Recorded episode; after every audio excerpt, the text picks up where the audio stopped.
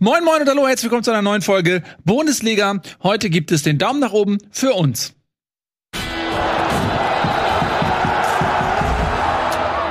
Schön, dass ihr da seid. Ich freue mich sehr. Ich beglückwünsche euch zu dieser Entscheidung, hier auf YouTube bei Rocket Beans TV Bundesliga angeklickt zu haben. Die nächsten anderthalb Stunden Roundabout, es sei denn, wir werden eine aus purer Leidenschaft entstandene Verlängerung irgendwie durchziehen müssen, haben wenig Zeit, aber wer weiß, wenn, wenn die Liebe und die Leidenschaft mit, mit uns durchgeht, ist die Prärie weit und die Heimat fern. So ist es. Äh, Ich begrüße Tobias Escher und Etienne ähm, Gade bei mir im Studio.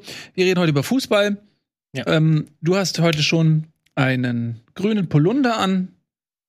Das hast du natürlich getan, weil Wir fangen jetzt nicht an, über Werder zu reden. Nee, auch Mann, ich weiß, aber die auf den Tagesordnungspunktlisten ist auf Platz eins was anderes, aber es wäre halt so schön gewesen. Können wir auch anfangen mit Werder? Mir ist das Nee, wir machen das nicht, Eddie ist Weil beleidigt. Nico sonst. sitzt zu Hause, der guckt, der wartet wahrscheinlich schon. Ja. Kommt ein Werder. Die einmalige Chance, Werder schnell abzuhandeln. Ja, Nein, nein, nein, nein. Ein bisschen problematisch nach einem Wo ist Nico 5-1 denn jetzt eigentlich? Wo bist du denn, Nico? Schreib mal in die Comments, ruf mal an, wo bist denn du? In welchem Land? Reicht uns schon erst. In welchem Stadion? In welchem Stadion dieser Ja. Welt? Nun, ähm, also, wir beginnen nicht mit Werder Bremen, auch wenn die Überleitung mit dem Polunder in Verbund sehr, sehr schön gewesen wäre. Wir fangen Kannst du an. einfach damit anfangen. Nein, weil ich weiß doch, dass Eddie dann wieder pisst ist. Weil, Ach, als ob ich reduziert Ja, bin nicht mal auf meinen Piss sein. Ich bin auch sehr oft gut drauf. Heute zum Beispiel. Ja, dann sage ich, dann formel ich das anders. Ich weiß, dass Eddie dann nicht mehr gut drauf ist, wenn ich äh, jetzt die Tagesordnungspunkte ändere. Denn da steht zum ersten Mal, glaube ich, in der gesamten Saison nämlich die Eintracht auf Platz eins. Sie hat tatsächlich das Spitzenspiel, wer hätte das vor fünf Jahren gedacht, äh, als Spitzenspiel der Fußball-Bundesliga Eintracht Frankfurt gegen Union Berlin hätte wahrsch- wahrscheinlich der ein oder andere ähm, diese, dieser Sendung die Seriosität abgesprochen, wenn wir das prognostiziert hätten. Jetzt ist es aber soweit gekommen. Eddie, erzähl doch mal, Union kam nicht nur als Tabellenführer, meine ich, sondern eben auch als sehr, sehr formstarke Mannschaft, was sich wahrscheinlich bedingt und ungeschlagene Mannschaft nach Frankfurt, das änderte sich. Ja, vor allem das erste Spiel jetzt nach der Länderspielpause. Ist ja auch dann immer so, wer kommt als erstes, wer kommt wie aus den, aus den Startlöchern. Und normalerweise hätte ich jetzt so vor dem Spiel gesagt, Union, nicht nur auch aufgrund ihrer derzeitigen Verfassung, absolute Angstgegner für Eintracht, weil ähm, es sind ja neulich irgendwo die Statistiken aufgetaucht, Union eine der Mannschaften mit dem wenigsten Ballbesitz und ich glaube gemessen am Tabellenplatz mit Abstand, also der Koeffizient zwischen Tabellenplatz und Ballbesitz ist Wie rechnet man das aus? keine Ahnung, ja, indem du so Also, ja, überguckst, sie haben den Top- wenigsten Ballbesitz auch oh, von egal den Top-Mannschaften. Ja, ja, auf jeden Fall haben sie krass wenig Ballbesitz, sind also ultra effektiv und äh, eine perfekte Kontermannschaft und vor allen Dingen sehr zweikampfstark. Also da kommen viele Komponenten zusammen, wo ich vor dem Spiel gedacht habe, das könnte genau das sein, was die Eintracht eben nicht mag. Und dann kam es aber komplett anders, was auch ein bisschen, also zum einen da- daran lag, wenn die Eintracht einen guten Tag hat und die äh, talentierten Spieler, die da nun mal auf dem Platz stehen, ihre, ihre Topleistung abrufen, dann können die halt wirklich richtig geilen Fußball spielen. Und zum anderen muss man sagen, dass Union genau diese angesprochenen Tugenden, Zweikampfstärke und ähm, ja, so ge geschlossene äh, Verteidigung und Konterspiel halt dieses Mal nicht so gut funktioniert hat. Und äh, deshalb hat die Eintracht meiner Meinung nach ein sehr, sehr gutes Spiel gemacht. Ähm, was am, nach hinten hin dann natürlich, dann haben sie nur noch zehn Mann gehabt, weil äh, Moani sich ein bisschen unglücklich, ungestüm rausgefault hat im Strafraum, zwei, sag ich mal, vermeidbare gelbe Karten gekriegt hat, die man auch, ja, glaube ich, geben kann. Und äh, sich dann auch dadurch auch selber so ein bisschen um äh, Man of the Match Award so ein bisschen gebracht hat, weil er bis dahin wirklich sehr, sehr krass aufgespielt.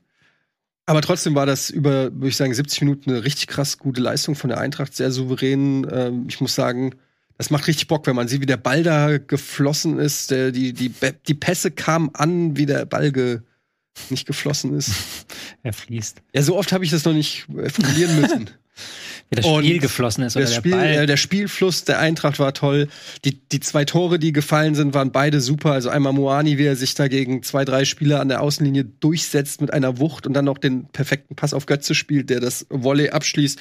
Und dann Lindström mit einem Traumtor, ähm, der auch da die Spieler austanzt und dann äh, überlegt ins, ins kurze Eck schiebt. Das war toll. Dann nach der roten Karte hat man schon gemerkt, der Druck von Union wird natürlich immer größer. Die Bälle fliegen in den Strafraum und dann hat die Eintracht es aber auch gut wegverteidigt mit, äh, mit zehn Mann und hat völlig verdient, meiner Meinung nach, dann auch ähm, ja, gewonnen. Und ich finde, jetzt wird es eigentlich spannend, weil jetzt sowohl für Union, später kommen wir noch auf auch Freiburg zu sprechen, Eintracht, jetzt bekommen ja diese englischen Wochen. Ich glaube, die haben alle drei Mannschaften haben neun Spiele in den nächsten fünf, sechs Wochen oder irgendwie so. Also da wird auch noch mal, da wird man sehen, ja, wie ist die Kaderbreite, wie fit sind die Spieler, was macht Verletzungspech, was ist Rotation und so. Also jetzt wird's spannend, finde ich. Gerade weil die auch alle oben äh, in der Tabelle sind. Ah ja, ich bin natürlich zufrieden mit dem Spiel. Das kann ich mir sehr gut vorstellen. Union bleibt trotzdem Tabellenführer, ja. erstaunlich. Hm. Obwohl äh, Freiburg ja auch gewonnen hat, aber Union das bessere Torverhältnis mit plus neun, Freiburg bei plus sechs. Ja, was ähm, möchtest du dieser vortrefflichen Analyse noch was hinzufügen? Ähm, gar nicht so viel eigentlich. Also die englischen Wochen kommen jetzt, beginnen jetzt. Neun Spiele im Oktober und dann geht es ja im November nahtlos weiter. Eigentlich jetzt ohne Pause bis zur WM. Alle Teams, die halt diese Dreifachbelastung haben. Ähm, die Frage ist, die ich ja gestellt habe bei Union immer, ist so, was passiert, wenn Union mal hinten liegt? Das haben sie diese Saison noch gar nicht und das war so mal, haben immer die Führung gemacht und dann haben sie sehr gut sich einigeln können und sehr tolle Konter gespielt. Aber gegen Frankfurt lagen sie hinten, da hat man auch gesehen, damit sind sie noch überfordert. Das ist nicht das Spiel von Union. Und auch am Ende wurde gesagt, dass der Eintracht ist so ein bisschen ins Schwimmen gekommen. Fand ich gar nicht, weil Union hat zwar eine Flanke nach der nächsten geschlagen, aber da ist eigentlich immer wieder ein Eintracht-Spieler dazwischen gewesen und haben immer wieder rausgeköpft und viel mehr ist dann Union auch nicht eingefallen, außer noch ein, zwei Fernschüsse. So, war halt ein bisschen kreativitätsarm. Also schwimmen, das Wort habe ich nicht. Ja gut, aber der Druck aber, war natürlich klar, wenn du in Unterzahl bist, Viertelstunde. Aber es gab halt so zwei, drei super Trappparaden, ja, ähm, wo, wo, äh, wo man gesehen hat, okay, die kommen schon auch zu Torchancen Union ja. am Ende. Ne? Aber auch in der, in der Anfangshalben Stunde gab es ja auch so ein, zwei richtig gute Kombinationen, wo du immer gemerkt hast, selbst wenn sie nur mit den beiden vorne angreifen, sind sie immer gefährlich. Aber ich fand, Frankfurt hat das sehr clever gemacht, hat gar nicht so, nicht so weit aufgerückt, hat auch mal gesagt, hier, nehmt ihr mal den Ball, wir ja. gucken mal selber, dass wir den Konter bekommen. Das so musst du gegen Union spielen, deswegen war es auch ein verdienter Sieg, alles in allem. Und Union zeigt halt, und das ist ja auch völlig okay, und das wird jetzt, glaube ich, niemand, kein Union-Fan beleidigt sein, wenn ich das sage, zeigt halt, dass die kein Team sind, das da nach ganz, ganz oben gehört. Weil da eben diese Facette des Spiels, was machst du, wenn der Gegner eben doch mal einen guten Verteidigungstag erwischt und wenn er dann kontert, das siehst du auch in der Europa League bei Union sehr stark. Da hast du gemerkt in diesem Spiel, dass diese Facette fehlt. Und das ist aber auch vollkommen okay. Ja, das denke ich auch. Man kann äh, in Frankfurt in, in, guter Form durchaus mal verlieren. Mhm. Das wird nicht nur Union am Ende der Saison so gegangen sein. Frankfurt äh, geht der Weg nach oben. Also die, der Saisonstart war ja so ein bisschen unglücklich, aber mittlerweile ist man äh, drei Punkte hinter Platz 1. Also mh, mm, die äh, Ambition, Champions League zu erreichen, dieses Mal über die Liga, nicht über die Euroleague, was ja auch nicht geht, die ist, glaube ich, durchaus angemessen. Würde gehen, wenn sie in der Champions League. Ach stimmt, Champions League rausfliegen und, und dann über den zweiten Bildungsweg ja. die Euroleague gewinnen wieder. Das würde, ja, das stimmt. Ja, die Tabelle ist halt. Wir können ja mal, ich habe gehört, wir können sie heute einblenden. Ja. Wir können ja mal gucken. Die Tabelle ist natürlich noch komplett crazy mit äh, Union und Freiburg da oben ähm, und vor allen Dingen mit äh, zum Beispiel Leverkusen auf dem vorletzten Tabellenplatz. Da muss man natürlich gucken, wie sich das dann entwickelt, wenn Adi Hütter Leverkusen übernimmt oder ein anderer Trainer. Ähm, aber natürlich wittern jetzt einige Vereine da oben vielleicht so eine Lücke in den Top 4 Plätzen. Leipzig ja jetzt auch noch nicht äh, so stark, wobei da kann man davon ausgehen, dass sich das jetzt auch unter Rose wahrscheinlich irgendwann normalisieren wird. Aber ja, also es ist es, ist, es fühlt sich total bescheuert an, als Eintracht-Fan zu sagen, ja, Champions League ist realistisch. Da bin ich ja mittlerweile auch schlauer. Aber mm. es ist zumindest. Ja, aber wer, also. Wenn, wenn da oben. Bayern, Dortmund, klar, okay. Ja. So. Und dann ist. So, und dann? Wen, und wen siehst du denn jetzt außer Reichweite? Leipzig, okay, die kommen jetzt von hinten, sagen wir mal, selbst wenn Leipzig. Aber, aber wer, wer ist denn bei Platz 4? Also ich traue natürlich Leverkusen auch mal vier, fünf Siege am Start. Ja, ist ja schon zehn Punkte hinter euch. Ja.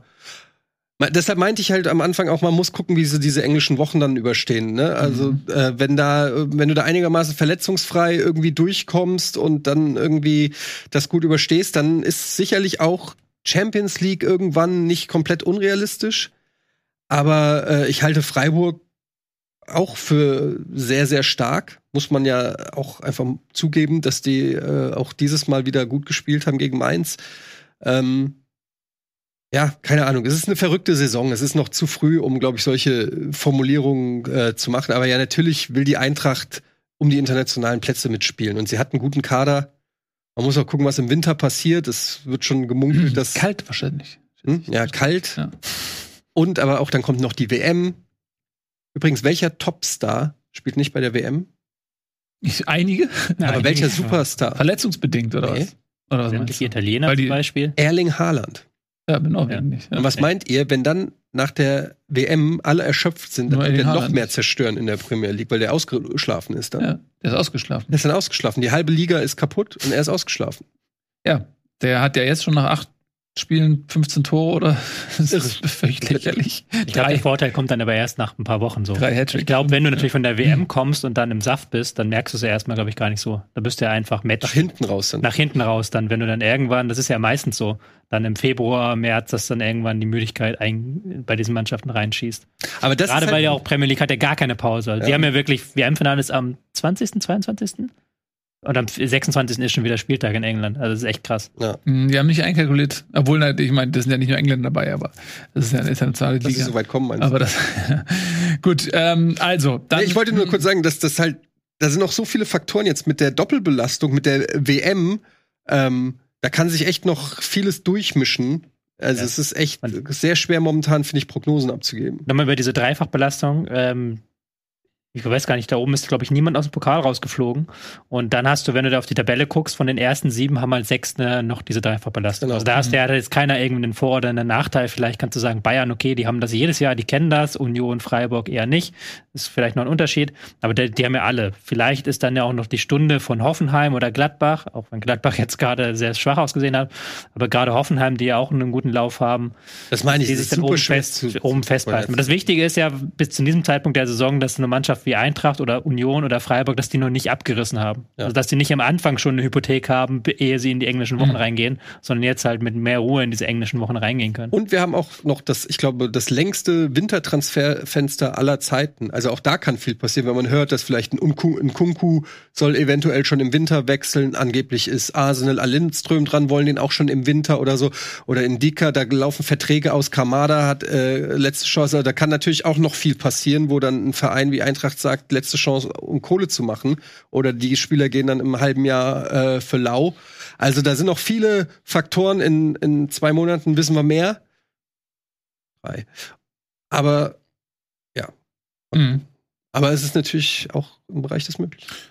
Das ist richtig. Alles ist möglich in dieser Liga. Auch aber es ist auch wahrscheinlich.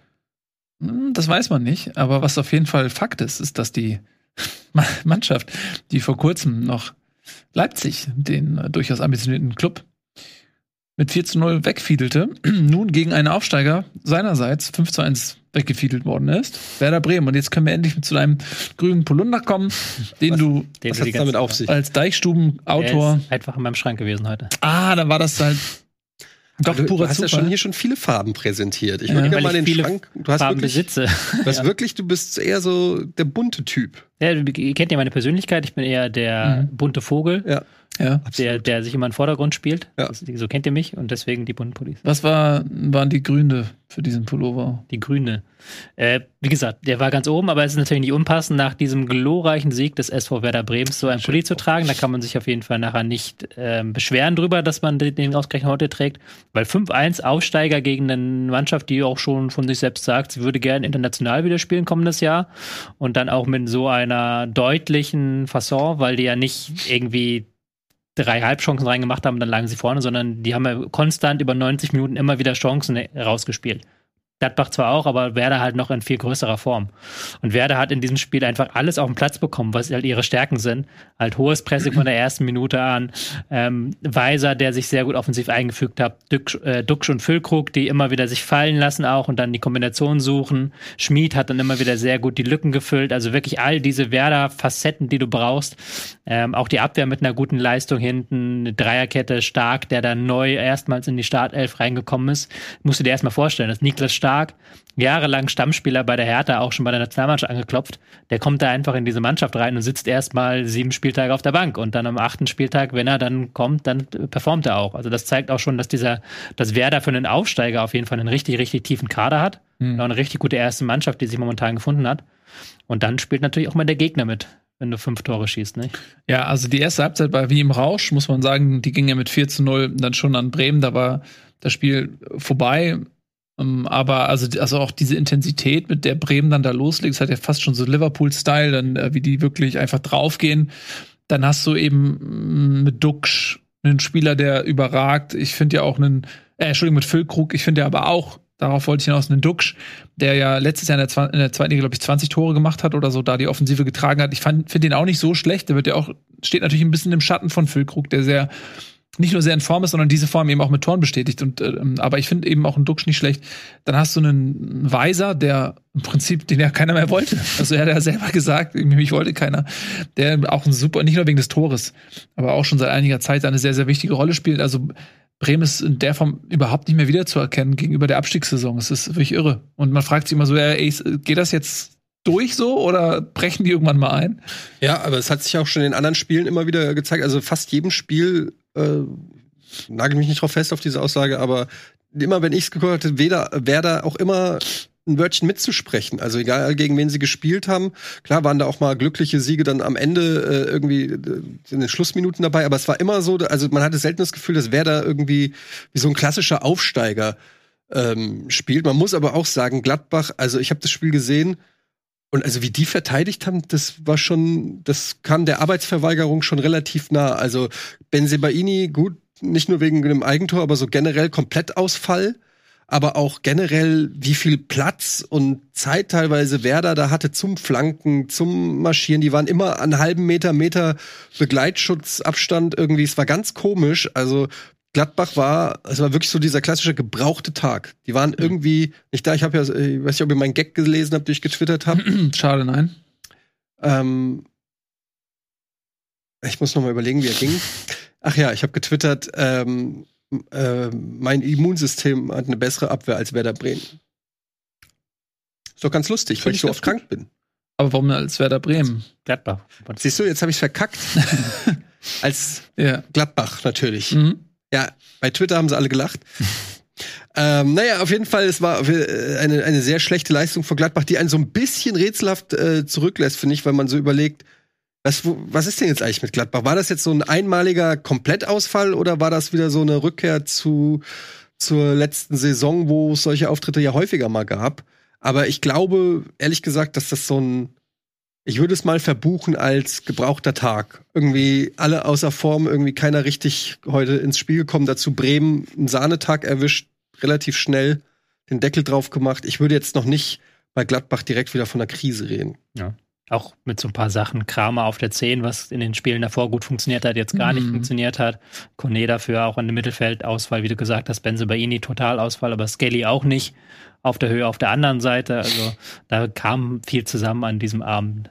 Ich will jetzt nicht den Stab brechen. Ich glaube, wenn man jetzt das Derby verliert am kommenden Wochenende, ist das für die Stimmung sehr viel abträglicher. Dieses 5-1 kann man dann, wenn das jetzt gewonnen geht, als Betriebsunfall abhaken.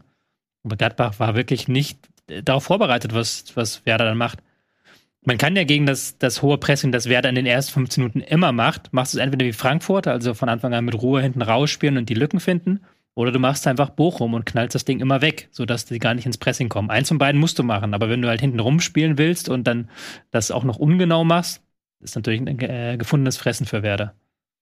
Ja, musst die ersten 15 Minuten überleben, so, ne? Ja, ja ist ja genau das Ding. Das ja. ist ja genau die Klopp-Logik auch. Ja. So, das wird ja Klopp-Teams ja genauso. Wenn du die erste Viertelstunde überlebst gegen Klopp-Teams, dann wird es ein anderes Spiel. Dann weißt du, okay, jetzt können wir, kriegen wir ein bisschen Ruhe vielleicht rein.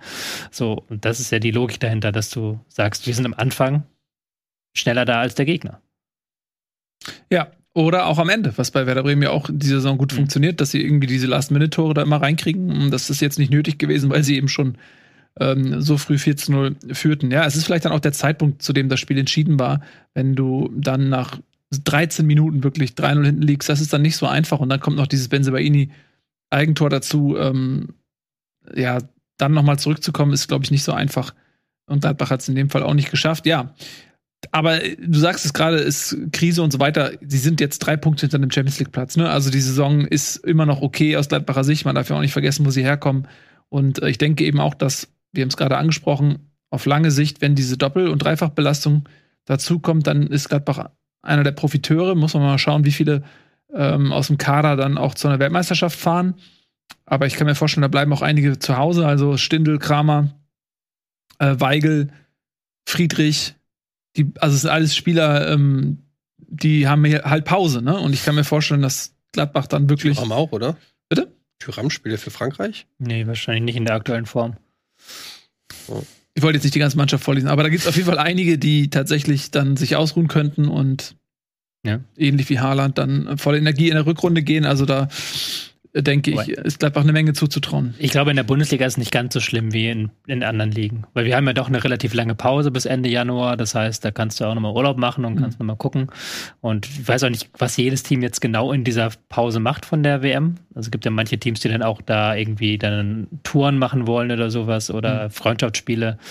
Bin ich auch gespannt, wie, wie die dann diese Pause lösen. Kann ja auch sein, dass du nach zwei Monaten ohne Spiel einfach sehr stark raus bist dann. Das ist ja die andere Kehrtseite des Ganzen. Habt ihr echt gehört, in dem Zusammenhang, wo die Winterspiele, die äh, hm? Winterolympiade hinkommt, 2029?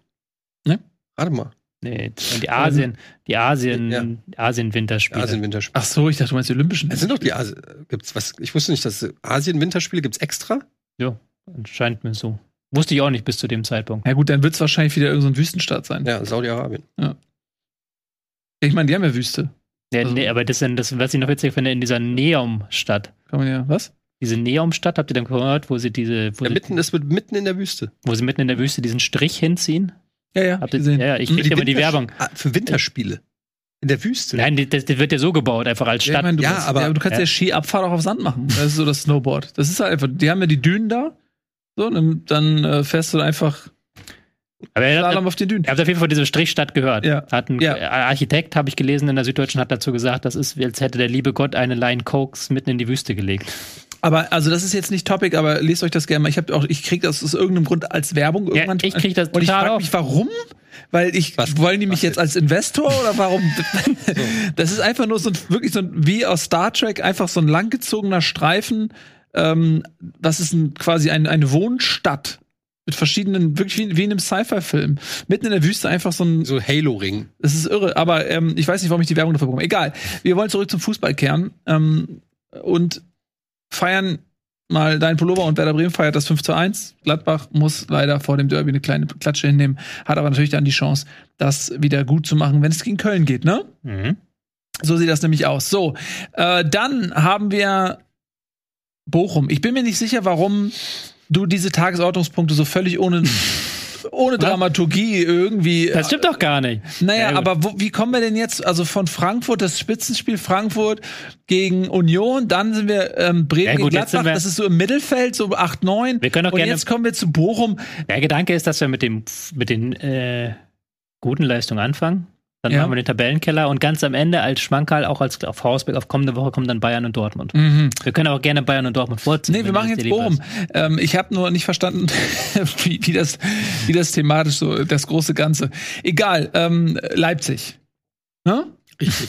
Diese haben ja eine ganz gute Mannschaft. Die haben gegen Bochum 14-0 gewonnen. Und das Bochum mit einem neuen Trainer, da haben wir, was letzte Woche ja, ne? Da haben wir noch spekuliert gemeinsam wer denn wohl das Amt von Reis übernehmen können würde. Jetzt sind wir schlauer, nämlich Thomas Letsch. Thomas Letsch. Und die Frage ist, war Thomas Letsch auf dem Foto drauf?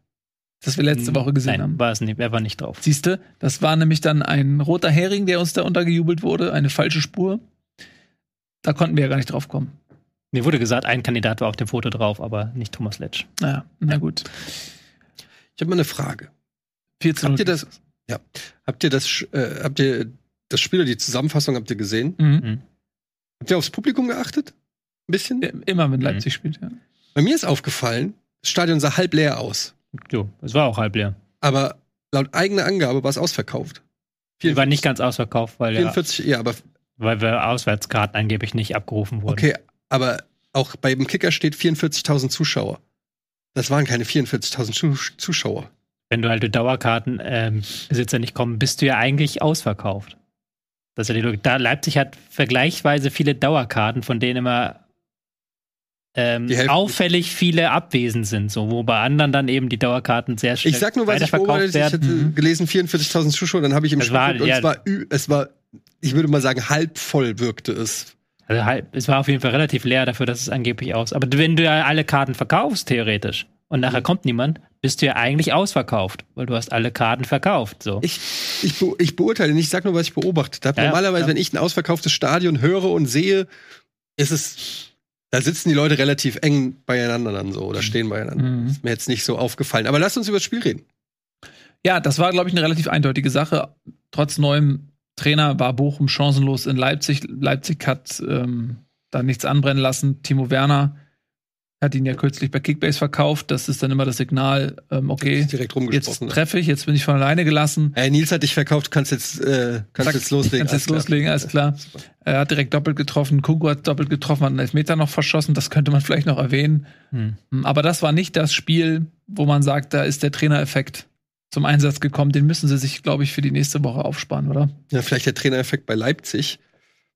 Zumindest interessant, dass jetzt mit Kampel und Schlager äh, ja, eine Doppel-Sechs spielt. Bin ich mal gespannt, ob es jetzt dann dabei bleibt. Und mit Werner, Schau, äh, Schoboschlei, Nkunku und Silva auch alle vier ähm, Hochbegabten, sage ich mal, dann auch gleichzeitig spielen. Das war ja unter Tedesco, mhm. saß mal einer mindestens auf der Bank.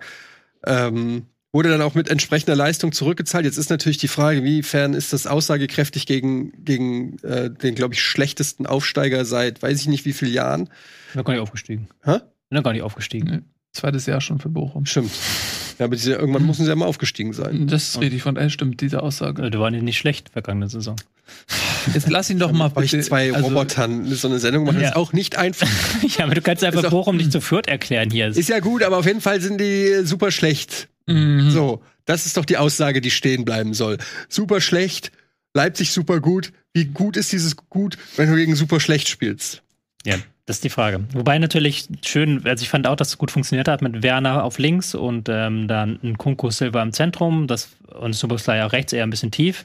Kannst du dir sogar auch noch mit Olmo vorstellen, dann machst du vielleicht einen Kunko auf rechts und dann Olmo in die 10. Also das ginge ja auch noch theoretisch, also da hast du viele Optionen.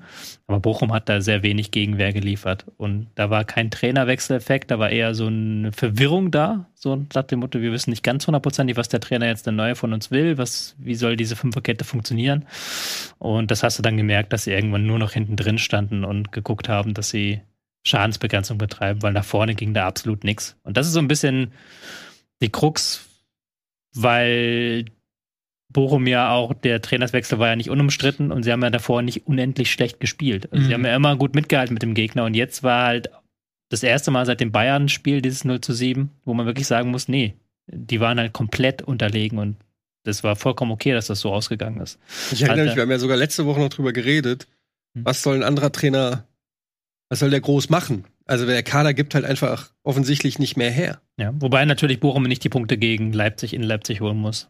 Das ist auch wieder ja. klar. Aber nächste Woche gegen Frankfurt muss man die Punkte ja. einfach holen. So, da, da muss man mal der Favoritenrolle. Also ich prophezei es jetzt, heute hier, you hear it here first.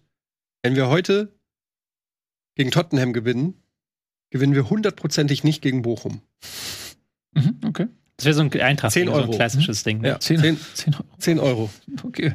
Aber wer, also wer, wer Du müsstest jetzt dagegen wetten. Wer kriegt die 10 Euro? Du und Tobi, ihr könnt euch beide hier beim Ekelbäcker einen Kaffee holen. Nee, das meine ich nicht nochmal. Nee, nee, okay, nee. Mal, ich formuliere es anders. Lass, es nicht, lass uns nicht mit Geld machen. Ich kaufe euch beiden einen leckeren Kaffee für die nächste Folge Bundesliga, wenn das so eintrifft. Ja, aber ich werde ja nicht dagegen. Also ich, möchte Ihnen mal ganz nee, eindeutig sagen, ich stimme dir ja zu. Genau, aber das ist trotzdem einfach mein Geschenk, weil ich recht hatte. Okay. Das ist schön. Ich, immer wenn du recht hast, machst du Geschenke. So, deshalb. Jetzt habe ich auch eine so Eigenmotivation, das wäre die Vorlage. Was glaubst du, was als nächstes kommt? Äh, welches Spiel? Ähm, Na. Wie meinst du jetzt? Was glaubst du, kommt als nächstes? Für ein Spiel? Nein. Mann, in diesem Programm, ich habe dir alle Chancen der Welt gegeben. Wir machen jetzt einen einzigen Spot. Ach, Werbung. Dann sind wir gleich da. Dann geht's hier weiter bei Bundesliga. Wir haben noch eine richtige pralle, volle Tüte mit Spaß für euch. Hier, die, und am Tisch, die holen wir gleich hoch. Herzlich willkommen zurück bei Bundesliga. Da sind wir wieder. Und gerade haben wir ja schon Eintracht, haben wir schon, Bremen, Bremen haben wir schon, aber wir müssen eigentlich auch die Gegner mal sagen, ne? Union Gladbach. haben wir schon, Gladbach haben wir schon, Bremen haben wir schon, dann haben wir Bochum und Leipzig, da konnten wir nicht so viel zu sagen, das war nämlich einfach eine relativ eindeutige Geschichte. Äh, wo wir jetzt ein bisschen mehr zu sagen können, das ist der VfB Stuttgart. Ich mhm. folge einfach ganz treu deinem Tagesordnungsplan, der ohne jegliche Dramaturgie einfach aufgeschrieben wurde, Weil, ähm, während du auf deinem wir können ja verreckenden E-Roller ähm, durch die Pampa hier zum Studio gefahren bist und gedacht hast, oh fuck, ich muss doch schnell irgendwas schreiben. Das ist erst nicht wahr, ich habe es vorher gemacht, bestand ja. schon heute Morgen fest. Und wie hättest du es denn gemacht? Du Schlaumeier. Ich hätte es ganz anders gemacht. Ich hätte erstmal angefangen mit Bam! Zack, was ist da los in der Fußball-Bundesliga? VfB Stuttgart, äh, letzte Saison, wow, war das schon was für ein im, im Emotional Rollercoaster Ride? War das schon für unseren guten Freund des Hauses Noah Platschko, seines Zeichens größter VfB Stuttgart-Fan, der äh, außerhalb des Schwabenlandes existiert. Und der musste jetzt wieder völlig fertig sich die Nerven da ausbringen lassen durch diesen Last-Minute-Siegtreffer des VfL Wolfsburgs der hat ihn hart getroffen und vielen anderen Stuttgart-Fans ging es sicherlich ähnlich. Kannst gerne anrufen, wenn du gerade zuschaust. Nur ist ja Quatsch, weil es nicht live ist, aber das weiß er ja nicht. Also vielleicht ruft er deswegen trotzdem an. Ähm, genau. Und das ist ein Spiel gewesen, was auf in vielerlei Hinsicht einfach enttäuschend und ernüchternd war. Man sieht ja manchmal ein Spiel, da ist eine Mannschaft, da denkt man, wow, wie enttäuschend, und zum Beispiel Gladbach, und bei der anderen denkt man, wow, wie geil, die hat ja richtig abgerissen. Dann spielt aber Wolfsburg gegen Stuttgart und bei beiden denkst du irgendwie so, äh, Stuttgart schon wieder verloren, obwohl sie eigentlich jetzt nicht die schlechtere Mannschaft waren. Und bei Wolfsburg denkt man, die gurken sich da schon wieder so ein Lucky Punch 3-2-Sieg hin. Was ist eigentlich mit Wolfsburg los? Also, das ist einfach, eigentlich ist es ein Spiel der Enttäuschungen gewesen, obwohl es als neutraler Zuschauer natürlich mit fünf Toren ja durchaus Spaß gemacht hat. Also, zum muss man sagen, Stuttgart neben Bochum übrigens die einzige Mannschaft, die noch keinen Sieg hat in dieser Bundesliga-Saison. Mhm. Also auch da könnte es vielleicht für Matarazzo irgendwann dann mal enger werden, weil irgendwann muss er auch mal aus Stuttgart auch mal einen Dreier holen. Ähm, ansonsten muss man sagen, für Nico Kovac war das, glaube ich, auch so ein, ein Sprung von der Rasier Klinge, wie heißt er? So ein, ihr wisst, was ich meine. Ritt auf der Rasierklinge, ein, von der, er ist von der Sturz, Klippe weggetreten. auf den, was? Er ist von der Klippe weggetreten. Ja, warum benutzt man Metapher? Man kann ja auch einfach sagen, was man denkt. Ja. Es war auf jeden Fall für ihn gut, ein wichtiger Sieg, damit er nicht gefeuert wird. So. Hm. Man braucht gar nicht immer eine Metapher. Und ja, das ja. ist wie eine Gabel. Weil? Brauchen auch nicht immer. Achso, ja. kann, auch, Stimmt. kann auch mal ohne. Ich wollte einfach nur jetzt, egal, mach weiter. Naja, äh, mehr habe ich eigentlich auch nicht dazu zu sagen. Du hast ja schon auch äh, richtig äh, gesagt, das war jetzt kein äh, glanzvoller Sieg von VfL Wolfsburg, aber ich glaube, gerade in der Situation, in der Wolfsburg ist, muss manchmal auch so ein dreckiger Sieg her, gerade gegen so einen ähm, ja, vermeintlich auf Augenhöhe spielenden äh, VfB Stuttgart. Deshalb war das, glaube ich, für Wolfsburg schon ein wichtiger Sieg, auch wenn ich es genauso sehe wie du, gemessen am Personal, was in Wolfsburg zur Verfügung steht, immer noch nicht das spielerisch angeboten wird, was man ähm, unter Glasner gesehen hat. Ja, ist ja schon ein bisschen her, ne? Ja, das ist ja. richtig. ja, und Aber es hat der Kader hat es ja nicht, ja, außer Weghorst hat es ja nicht so viel krass verschlechtert. Nö, ganz im Gegenteil, es sind ja noch eine ganze Menge Leute auch dazugekommen. Also die haben ja durchaus noch Potenziale. Da ein, zwei Verletzte kommen ja auch zurück, muss man auch mal sagen. Jetzt haben sie mit äh, Lukas Metscher natürlich jetzt ihren Stoßstürmer verloren. Für dieses Spiel hat jetzt nicht geschadet, haben sie trotzdem drei Tore gemacht. Ähm, aber Wimmer ist wieder da. Der kann, glaube ich, eine Menge bewegen, weil ich habe das Gefühl, dass auch so gerade in puncto Kreativität und so ein bisschen, so ein bisschen bieder ist alles in, in Wolfsburg. Und ich glaube, ein Wimmer kann da das, was jetzt ein Max Kruse eigentlich hätte der Mannschaft bringen sollen, ein bisschen Schaffenskraft. Das kann der, glaube ich, äh, die, diese Rolle kann der schlüpfen, hat das in Bielefeld sehr, sehr gut gemacht in der letzten Saison. Max Kruse hat es übrigens auf fertig ge gebracht, obwohl er eigentlich gar nicht im Trainings- und Spielbetrieb ist, sich trotzdem zu verletzen. Naja, vielleicht gerade weil. Weil wenn du überhaupt nicht fit bist. Ich weiß das aus meiner eigenen körperlichen Geschichte, wenn du eigentlich Spitzensportler bist und dann machst du aber nichts und dann nimmst du aber trotzdem an so einem Training teil und hast vielleicht auch die Intensität irgendwie, naja, verletzt du dich. Und er trainiert ja mit. Er muss ja mit trainieren. Ja. Naja, doch. Hat er nicht Torwarttraining oder sowas gemacht? Ja, aber sie müssen ihn ja trainieren lassen. Ja. So. Hm. Naja, jedenfalls, äh, ja, für ihn ist es auch blöd. Ähm, ich glaube, der hätte wahrscheinlich dann im Januar oder so mit einem Wechsel in die Major League geliebäugelt. Das wird mit dieser Verletzung erstmal nichts. Das ist echt blöd gelaufen für ihn.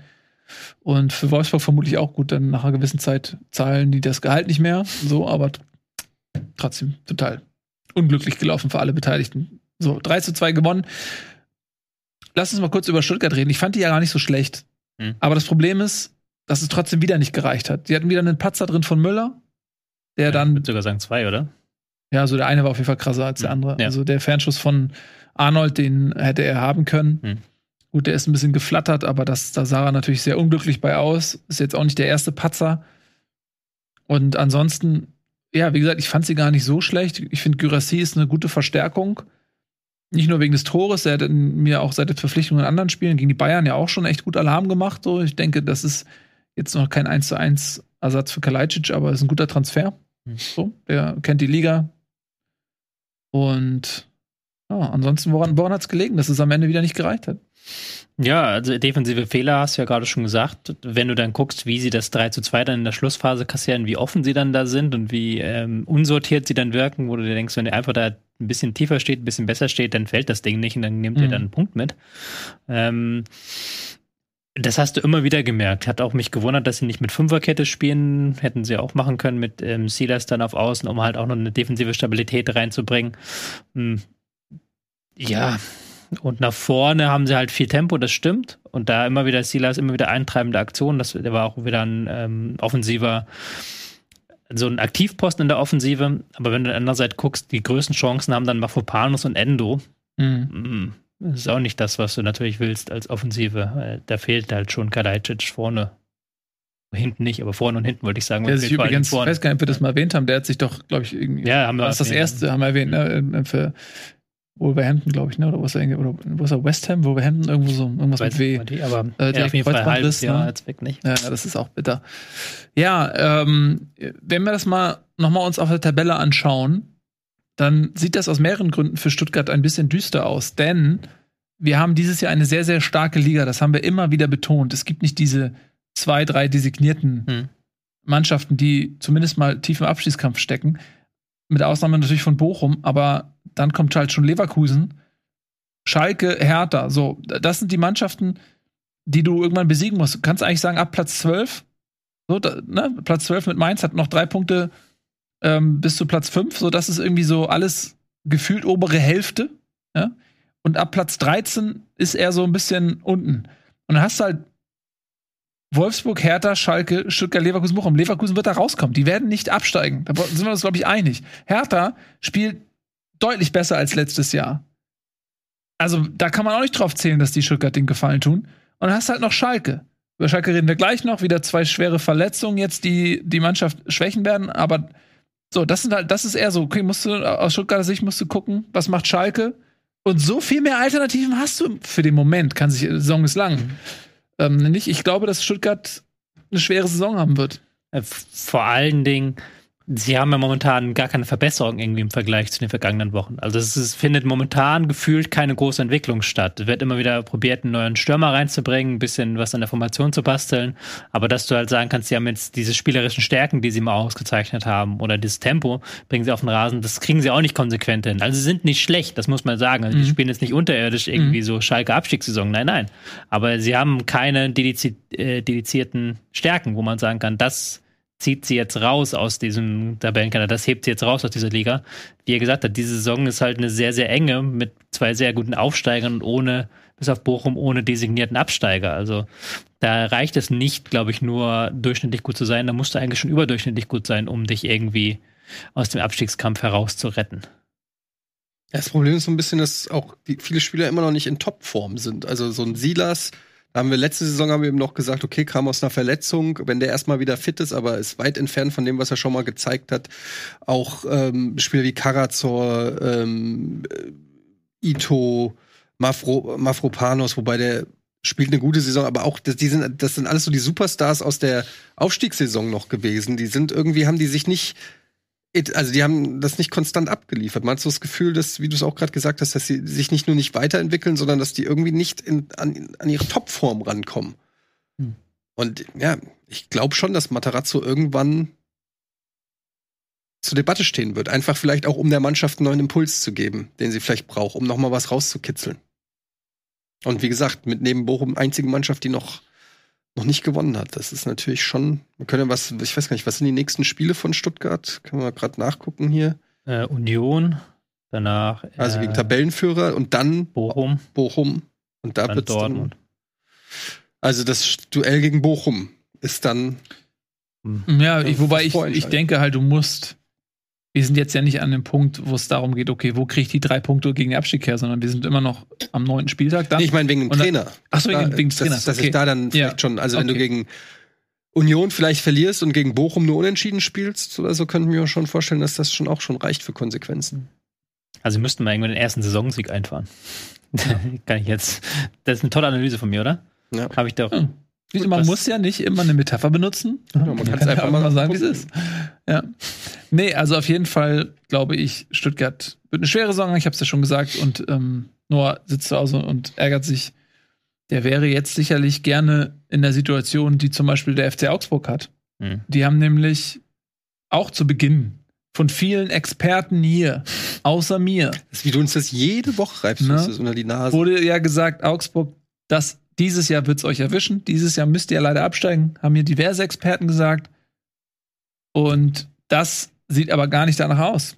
Denn sie haben mit zwölf Punkten aus acht Spielen mehr als überrascht, haben jetzt auch wieder auf Schalke gewonnen, in einer Situation, die eigentlich schon so vom, von der Erzählweise des Spiels in eine andere Richtung hätte enden müssen. 2-0 zurückgelegen, kam Schalke zurück, 2-2.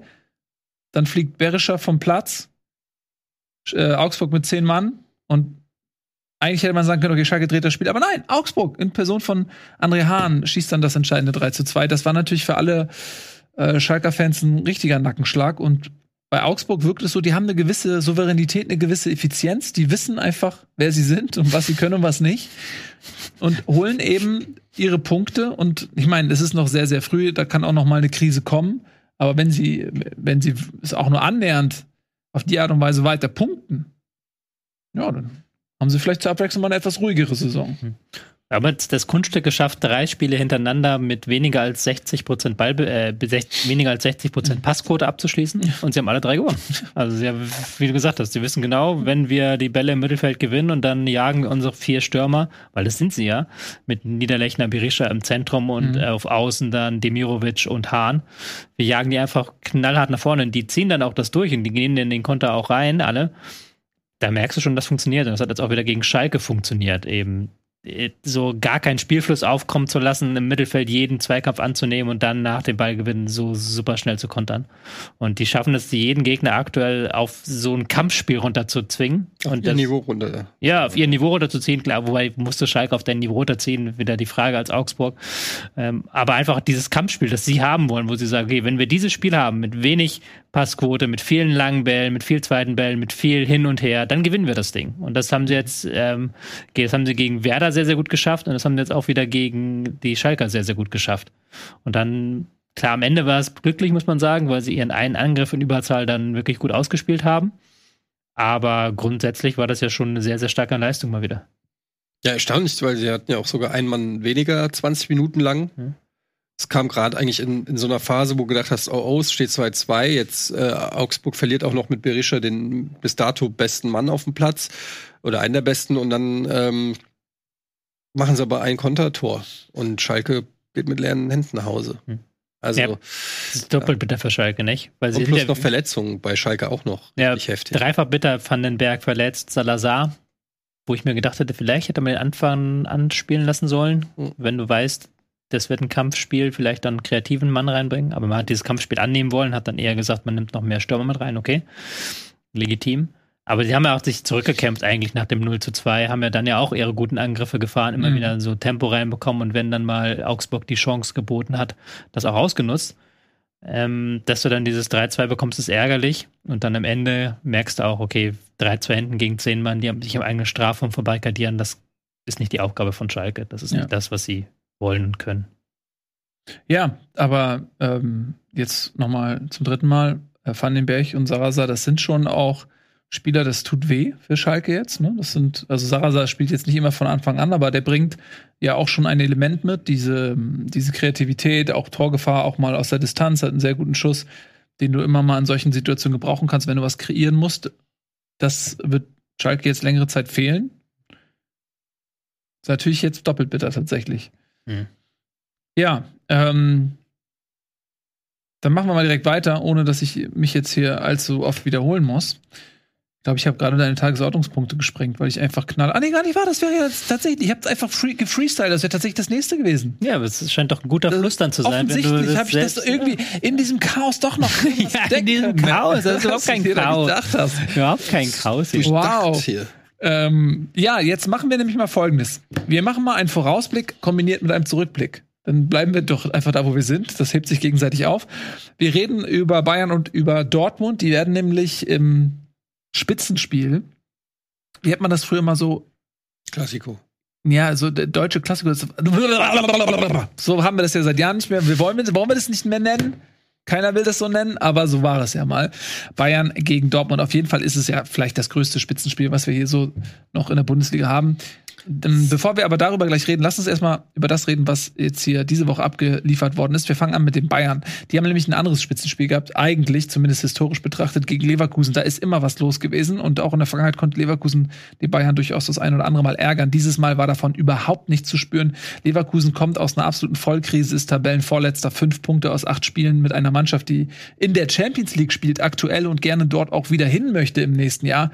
Aber die Bayern, die in den letzten Wochen durchaus einiges haben angeboten und liegen lassen, die haben kurzen Prozess gemacht. Äh, angeführt von einem überragenden Musiala, der an jedem Tor beteiligt war, glaube ich, bis auf das letzte. Der äh, ein Abseitstor von Manet oder irgendwer hat noch ein Tor gemacht, das war knapp abseits, da war er auch noch irgendwie mit beteiligt als Vorlagengeber. Ähm, ja, und ansonsten auch abgesehen davon, dass Musiala überragend war, war das auch eine sehr, sehr eindeutige Sache, ne? Das Spiel war gefühlt nach drei Minuten schon entschieden. Nach dem 1 zu 0 gegen die Bayern, das war natürlich das Schlimmste, was Leverkusen hätte passieren können. So ein früher äh, Treffer von den Bayern. Weil alles, was du dir vorgenommen hast für das Spiel, lass uns hinten sicher stehen, gucken, ob wir mit unseren schnellen Außen irgendwie ähm, mal ein paar Stiche setzen können. Ähm, es war direkt hin. Und die Bayern, das ist halt so diese Saison, wenn sie dann Bock haben und wenn alles irgendwie klappt, dann sind die halt auch so eine richtige Force of Nature. Und ähm, ja, man muss es einfach sagen, es war fast ein Klassenunterschied. Also äh, Leverkusen hatte keine Chance, die beiden hätten auch noch viel höher gewinnen können. Und mhm. äh, ich glaube, es gab den ersten Torschuss, gab es nach 20 Minuten oder so für Leverkusen. Es war irgendwie 65 Prozent oder 60 Prozent Ballbesitz für, für die Bayern. Ich habe das Gefühl, dass so Mannschaften, deshalb finde ich auch das Spiel gegen Dortmund wird sehr interessant. So Mannschaften, man hat es ja auch dann gesehen, wie die Eintracht im ersten Spieltag, die dann irgendwie gedacht haben, komm, wir versuchen auch mal mitzuspielen. Wenn, wenn eine Mannschaft sich hinten reinstellt, so aller Union oder so, dann ist es auch für die Bayern oft unangenehm. Aber wenn du eine Mannschaft hast, die irgendwie außen hat oder, oder, oder Stürmer, die, die auch nach vorne zieht und die, die selber irgendwie was machen wollen, dann äh, fressen die dich auf. Und deshalb bin ich mal sehr gespannt, wie das Spiel gegen Dortmund wird. Ähm, ob, ob Dortmund auch komplett unter, äh, untergeht. Ähm, aber es war schon krass, weil Leverkusen, wie gesagt, eine der Top 4 Mannschaften in Deutschland ist, zumindest vom Etat her, und einfach absolut chancenlos war. Das ist schon krass. Und Musiala hast du schon gesagt, also. Lass mal über Musiala reden. Wie geil ist eigentlich Musiala? Also absolut, äh, absolut geiler Kicker einfach auch. Es ist einfach alles. Die Übersicht, die Pässe, Dribblings, Torabschluss, der bringt, äh, äh, gefühlt hat er keine Schwächen, der Junge. Wie der sich bewegt, ne? So ein bisschen, also dieses geschmeidige, fast schon Sidanige. Und der ist zwölf oder so. Ich weiß gar nicht, wie alt ist der? Nee, 13 geworden jetzt. 13 ist der geworden. Ja. ja der darf ähm, noch nicht mal Kakao wir trinken. Wir müssen uns, glaube ich, erstmal bedanken im Namen der Nation. Wir hatten ja gestern Tag der Deutschen Einheit, da wollen wir uns mal nachträglich bedanken bei Spielern wie Kimmich, Müller, vielleicht auch noch Süle, äh, Sané. Warum bedanken wir uns bei diesen Spielern? Mhm. Prost. Weil sie in Deutschland spielen? Nein, weil sie nämlich äh, Musiala davon überzeugt haben, für die deutsche Nationalmannschaft zu spielen also. und nicht für die englische. Denn der ist in Deutschland geboren. Nee, er ist in Deutschland geboren, aber dann ist er nach England gezogen mit seiner Family und ähm, er hat dort bis zur U16 oder so auch für die englische Nationalmannschaft gespielt. Er hat noch mit Musiala, äh, mit, mit Bellingham zusammen, wie so ein schönes Foto, wie die beiden Bübchen da irgendwie mit äh, wirklich mit zwölf dann in der Kabine sitzen nebeneinander. Und ich glaube, es ist dieser Überzeugungsarbeit im täglichen Trainingsbetrieb zu verdanken, dass sich dieses Ausnahmetalent dann entschieden hat, dann doch für sein Geburtsland Deutschland zu spielen. Es hat auf jeden Fall der englische Trainer Southgate hat das vorgeworfen, hat gesagt, dass die Bayern-Spieler alle auf den Musiala eingeredet haben, dass er sich einen deutschen Pass machen soll. Ähm, aber wenn du die Wahl hast, naja. für die deutsche Nationalmannschaft zu spielen oder für die englische, ist ja auch klar, für wen du dich entscheidest. Selbstverständlich. Sorry. Mal abgesehen davon, dass es, dass er soll sich einen deutschen Pass machen. Also er ist ja nun mal äh, auch in Deutschland. Er soll für die Deutschen also, spielen. So, die sind halt aus Berufs, äh, berufsbedingt oder was sind, ist die Familie nach England gezogen, weil sie da irgendwie, keine Ahnung, glaube ich, irgendwas gearbeitet haben. Ähm, aber der ist natürlich, ist ja nicht so, dass der jetzt wie früher irgendwie hier Sean Dundee oder Oliver Nein. Neville oder irgendwie so eingebürgert wurden, weil es sportlich irgendwo zwickt, sondern das hat ja abs absolut seine Berechtigung gehabt. Jedenfalls wollte ich diesen ähm, Herren mal danken, dass wir wirklich äh, den Musiala jetzt ähm, ist unserer. Ist, ist unserer jetzt, wir haben geclaimed und er kann auch nicht mehr wechseln, denn er hat sich festgespielt. Und es macht einfach so viel Spaß, dem Jungen zuzusehen. Man kann nur hoffen, dass der verletzungsfrei bleibt und dem nicht irgend so was ähm, Witziges passiert. Würzig, nicht witzig, Würziges passiert. Ähm, unser anderes äh, Jahrhunderttalent. Weil, ey, der, äh, der Typ ist einfach eine absolute Granate. Manchmal, also der, wie der in drei Gegenspieler rein und er versucht es einfach. Es klappt ja. natürlich nicht immer, aber der, also der öffnet ja auch Räume für Mitspieler. Und was ich an ihm so faszinierend finde, ist, der hat trotzdem das Auge. Also der geht da nicht völlig. Es gibt ja viele gute Dribbler, die so ähm, in, so, in so einem Scheuklappenblick in die Gegner reindribbeln und manchmal klappt es, manchmal nicht. Aber was bei Musiala auch der Unterschied ist, es klappt sehr häufig und dann hat er das Auge für den Mitspieler und schafft es dann auch, einen guten Pass zu spielen, den man auch verarbeiten kann. Also es ist einfach eine Freude, dem Jungen zuzusehen.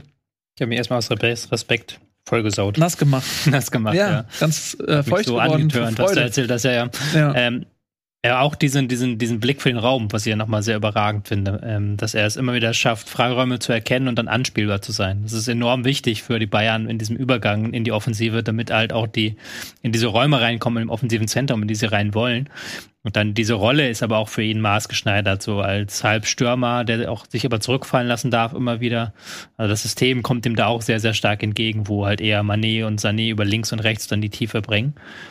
Dementsprechend läuft da gerade alles und man muss halt sagen, er trägt das Team auch, die Bayern. Also hat man jetzt auch wieder deutlich gemerkt, ohne Musiala sind die wirklich aktuell nicht so, nicht halb so gut wie mit ihm.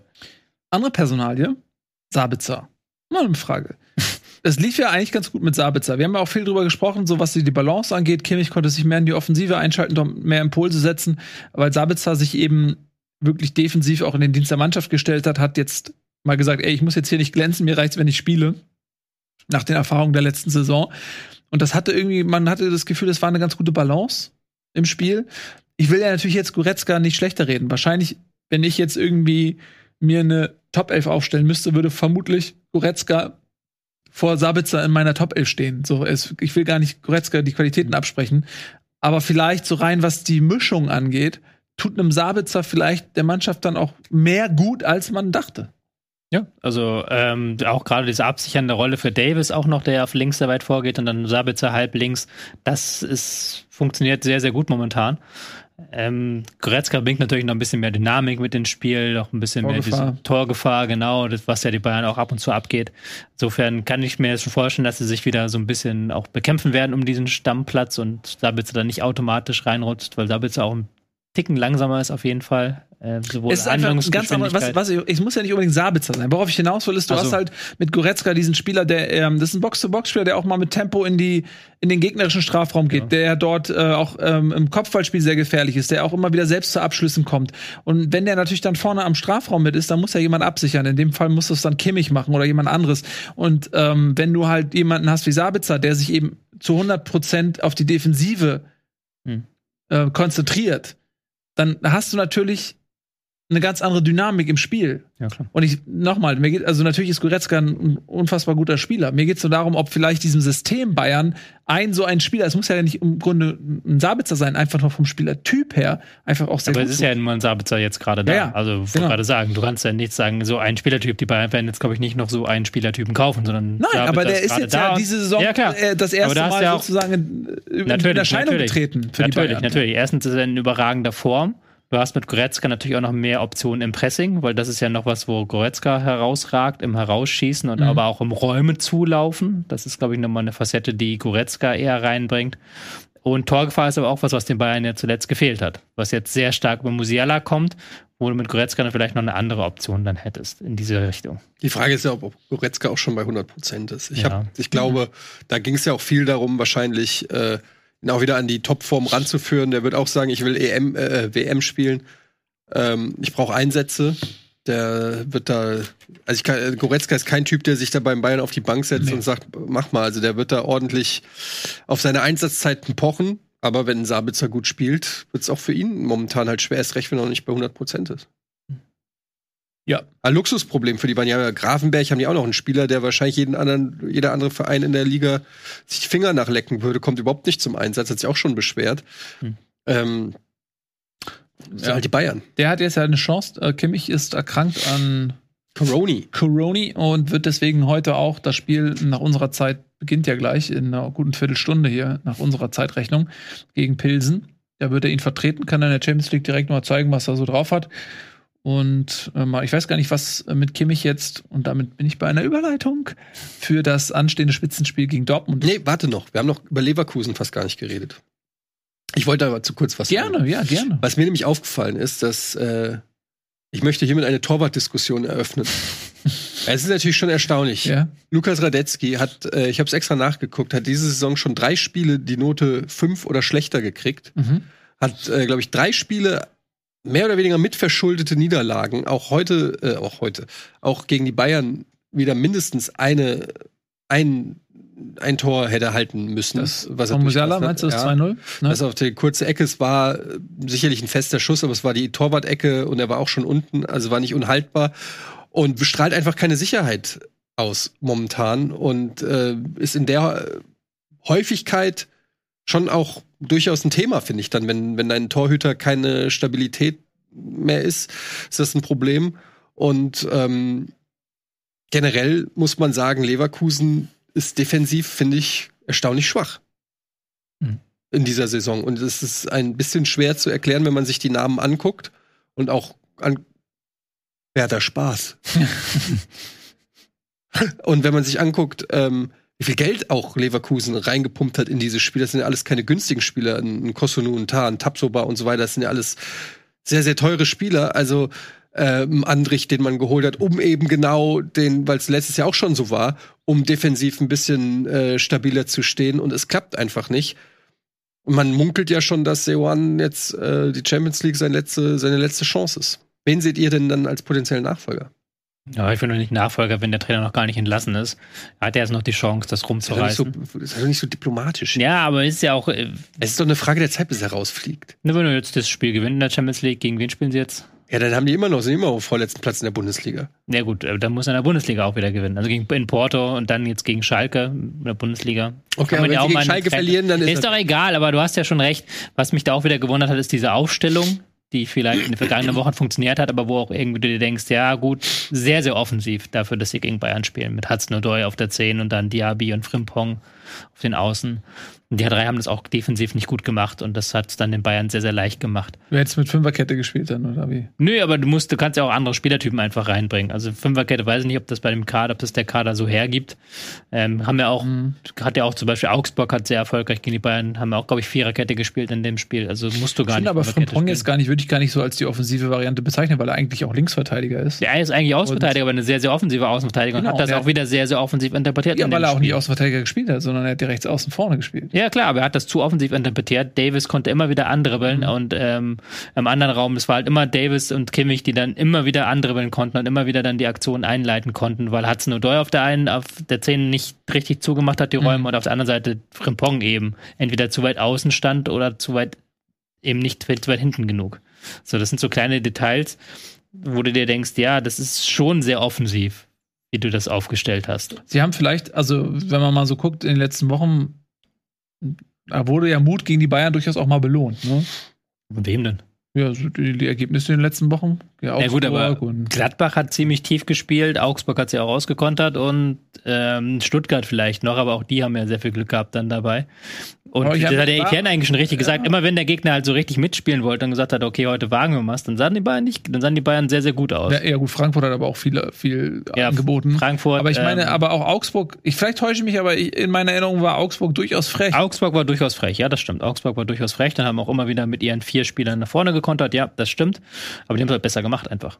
Du kannst es ja auch ja, machen. Darauf wollte ich ja du kannst es ja machen, du kannst es ja machen, aber dann musst du es besser machen, dann Tobi, musst du es defensiv besser machen. Das ist exakt das, worauf ich hinaus wollte. Ja.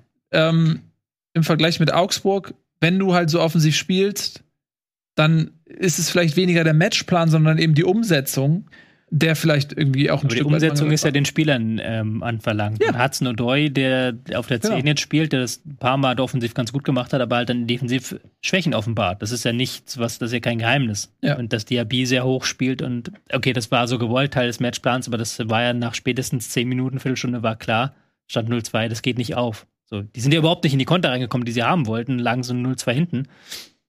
Ja, ja klar, wenn du, klar, wenn du so Mannschaften, äh, Spieler wie Frimpong und Diaby auf den Außen hast, die so unfassbar schnell sind, da musst du irgendwie in die Konter reinkommen. Aber du hast natürlich jetzt auch mit Davies jemanden, der lacht sich kaputt, wenn ihn einer überlaufen will. So. Dann ist der eine Faktor schon mal ein ja. Stück weit raus. Bleibt noch DRB. Wie gesagt, die Aufstellung, das ist natürlich wie immer eine Ex-Post-Analyse. Kannst immer sagen, ja, okay, im Nachhinein sind wir alle schlauer mhm. und weißt es nicht vorher. Aber Bakker war vollkommen überfordert. Mhm. Frimpong hat keinen defensiv guten Job gemacht. Hudson Odoi auch nicht. Diaby auch nicht. Und von mindestens zwei dieser vier Spielern ist halt völlig klar, dass die defensiv nicht auf dem Niveau sind. Und dann kannst du schon mal fragen, Trainer, was hast du dir vorgestellt bei der Aufstellung? Gerade wenn du dann siehst, in der Halbzeit kommt dann, geht dann eben Frimpong raus und es kommt ein weiterer Verteidiger und es kommt mit Arangis ein weiterer zentraler Mittelfeldspieler. Ist ja schon ein Eingeständnis, dass das nicht funktioniert hat. Ja. Ja, also, ähm, Tobias Escher attestiert auch hier dem Trainer ähm, falsche Mängel. Entscheidungen. Mängel. In Kombination mit dem Anzählen des zweiten Experten dieser Runde muss man sagen, da brennt es auf dem Trainerposten. Einzig und allein ich ähm, halte mich zurück. Schau mir an, was passiert. Ebenso wie ich das mit Borussia Dortmund getan habe, da habe ich mir auch angeschaut, was da passiert ist. Was ist da passiert? Eine 3 zu 2 Niederlage in Köln. Ja, Dortmund hatte ja zumindest mal keine Ergebniskrise in den letzten Wochen. Trotz vieler Verletzungen und so weiter haben sie immer wieder irgendwie ihre Punkte geholt. Jetzt gegen Köln hat man das Gefühl, ja, diesmal hat es halt nicht geklappt. Und sie haben 1-0 geführt durch ähm, Julian Brandt äh, bis zur Halbzeit und dann ist das Spiel irgendwie gekippt. Dann hat Köln Dortmund immer mehr vor Probleme gestellt, hat halt auch diese Intensität wieder auf den Platz bekommen, war mutig und ja, hat Dortmund zu Recht dann auch äh, mit drei Gegentoren bestraft. Ein Tor vielleicht erwähnenswert. Alle haben über Modeste gesprochen, der zurückgekehrt ist nach Köln im Trikot von Borussia Dortmund. Aber mit Tigges gibt es ja noch einen weiteren Spieler, der gegen seinen alten Club gestürmt hat. Der hat tatsächlich dann getroffen. Ne? Also der stand ein bisschen im Schatten dieser anderen Rückkehrergeschichte. Und äh, bis zum 3 zu 1, Köln hatte sogar noch ein, zwei Chancen, die sie dann so ein bisschen fahrlässig haben liegen lassen. Dortmund kam noch mal zurück durch ein Eigentor, äh, vorbereitet durch den jungen Linksverteidiger Rote. Ähm, das war in der 78. und hat es dann aber nicht mehr geschafft, das Spiel äh, wiederum noch mal zu drehen. Also es war ein verdienter Sieg für Köln, muss man tatsächlich sagen.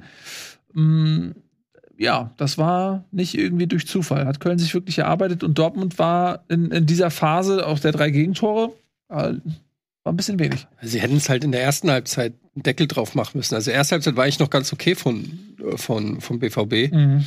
Hatten auch viele Torchancen, wie, wie so oft beim BVB, mal ein paar Mal aus guter äh, Position geschossen. Adeyemi. Ja. Ähm, also da gab es schon Situationen, wo sie vielleicht äh, Köln in, ja, nicht mehr so leicht hätten zurückkommen lassen können. Aber wie so oft, dann haben sie es nicht gemacht. Und dann in der, was dann passiert ist, also muss eine gute Kabinenanrede gegeben haben bei Köln. Die kamen auf jeden Fall wie ausgewechselt raus und haben dann Pitch-Patch gemacht. Pitch-Patch. Pitch-Patch, da war der, war der Käse gegessen. Ja. Ähm, Köln war gut muss man wirklich sagen. Wir haben halt wie immer mutig nach vorne mhm. gespielt mit den dadurch entstehenden Lücken, gerade eben ähm, in den Halbräumen defensiv standen da einige Male offen, da hat dann Malen und Adeyemi, aber besonders Malen ist ja dann immer wieder in den Ball gekommen, ist ins Dribbling reingekommen, hat den Abschluss hinbekommen. In der zweiten Halbzeit dann Köln noch aggressiver und haben dann halt wirklich mit dem Mut nach vorne gespielt und Dortmund hat dann die Fehler gemacht und eben nicht defensiv gut gestanden und aber auch sehr, sehr früh halt dann Özcan vom Feld genommen und hat gar keinen Sechser mehr drauf und dann ist halt dieses 3 zu 1 gefallen, wo du halt wirklich gemerkt hast, okay, da ist jetzt wirklich gar kein Sechser mehr, da kann sich Lubicic den Ball vor der Abwehr aber äh, mal 30 Sekunden lang hinlegen und sich genau ausrechnen, wie er den treffen muss, damit er in den Winkel geht. Und das war halt wieder so ein typisches BVB-Ding, dass sie einfach keine Kontrolle über diese Partie hatten. Also, mhm. dass sie halt offensiv klar super Gefahr ausgestrahlt haben und auch in der ersten Halbzeit das klar machen können Vielleicht geht es auch ganz anders aus, wenn Duda da die rote Karte sieht bei der Aktion statt die gelbe, weil das mhm. war aus meiner Sicht eine rote Karte. Aber trotzdem musst du halt mit der Führung im Rücken als Dortmund da sehr viel besser verwalten, das Spiel.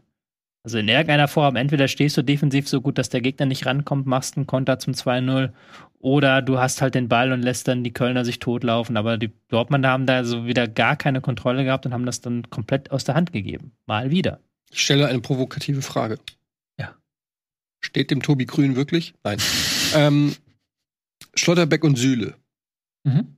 Was haben wir nicht spekuliert, dass mhm. das die neue Nationalelf Innenverteidigung ist, das ist genau das, was letzte Saison Dortmund gefehlt hat.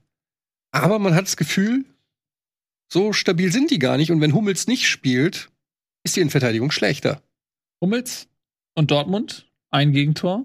Hummels ohne Dortmund neun Gegentore oder so. Deutlich mehr. Also es ist mehr als nur eine gewagte These. Es ist tatsächlich so, dass Dortmund mit Hummels deutlich stabiler, zumindest was die Ergebnisse angeht, steht als ohne ihn.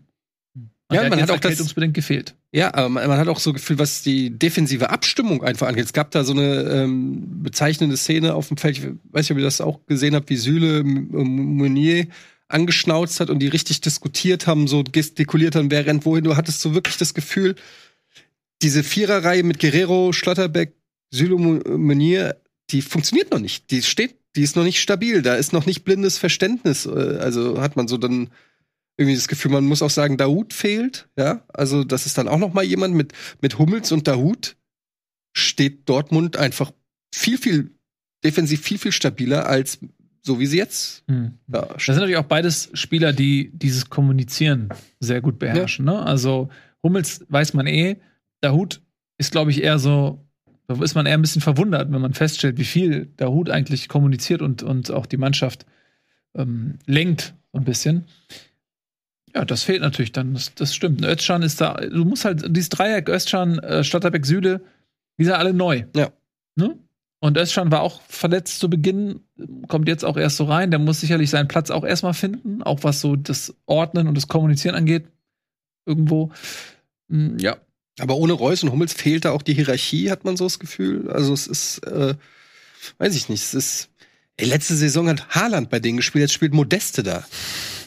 Kleiner Unterschied, ja, aber man muss fairerweise sagen, Sebastian Haller sollte dort spielen und das ist natürlich jetzt ein ja, aber jetzt Last er nicht. Transfer gewesen, bitte? Das ist immer so eine Sache, ja, aber Haller spielt nicht. So, natürlich sollte er das spielen, natürlich wäre das vielleicht besser gewesen. Mhm. Man muss schon gucken, wer ist jetzt da. So, und das ist ja auch kein Ja, ich meine, also, naja, das, weil, so wie es Eddie gerade gesagt hätte, deswegen wollte ich es nicht unkommentiert stehen lassen, klang es so, als wenn Dortmund gesagt hätte, okay, es ist eine gute Idee, äh, Haaland durch Modest Nein. zu ersetzen und das ist ja hat, einfach nicht so Dortmund gewesen. hat gesagt, es ist eine gute Idee, Haller durch Modest zu ersetzen. Und das können wir jetzt ja mittlerweile mal anzweifeln, ob das eine gute Idee war. Die Frage ist in der Kurzfristigkeit, die zur Verfügung stand.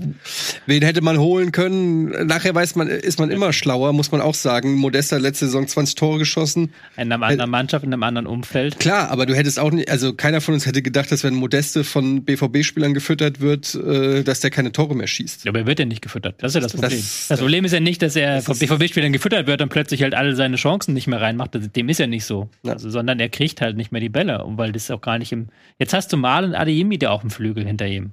Halt nicht Keins, der halt jetzt auch wieder ein Assist und ein Tor gemacht hat.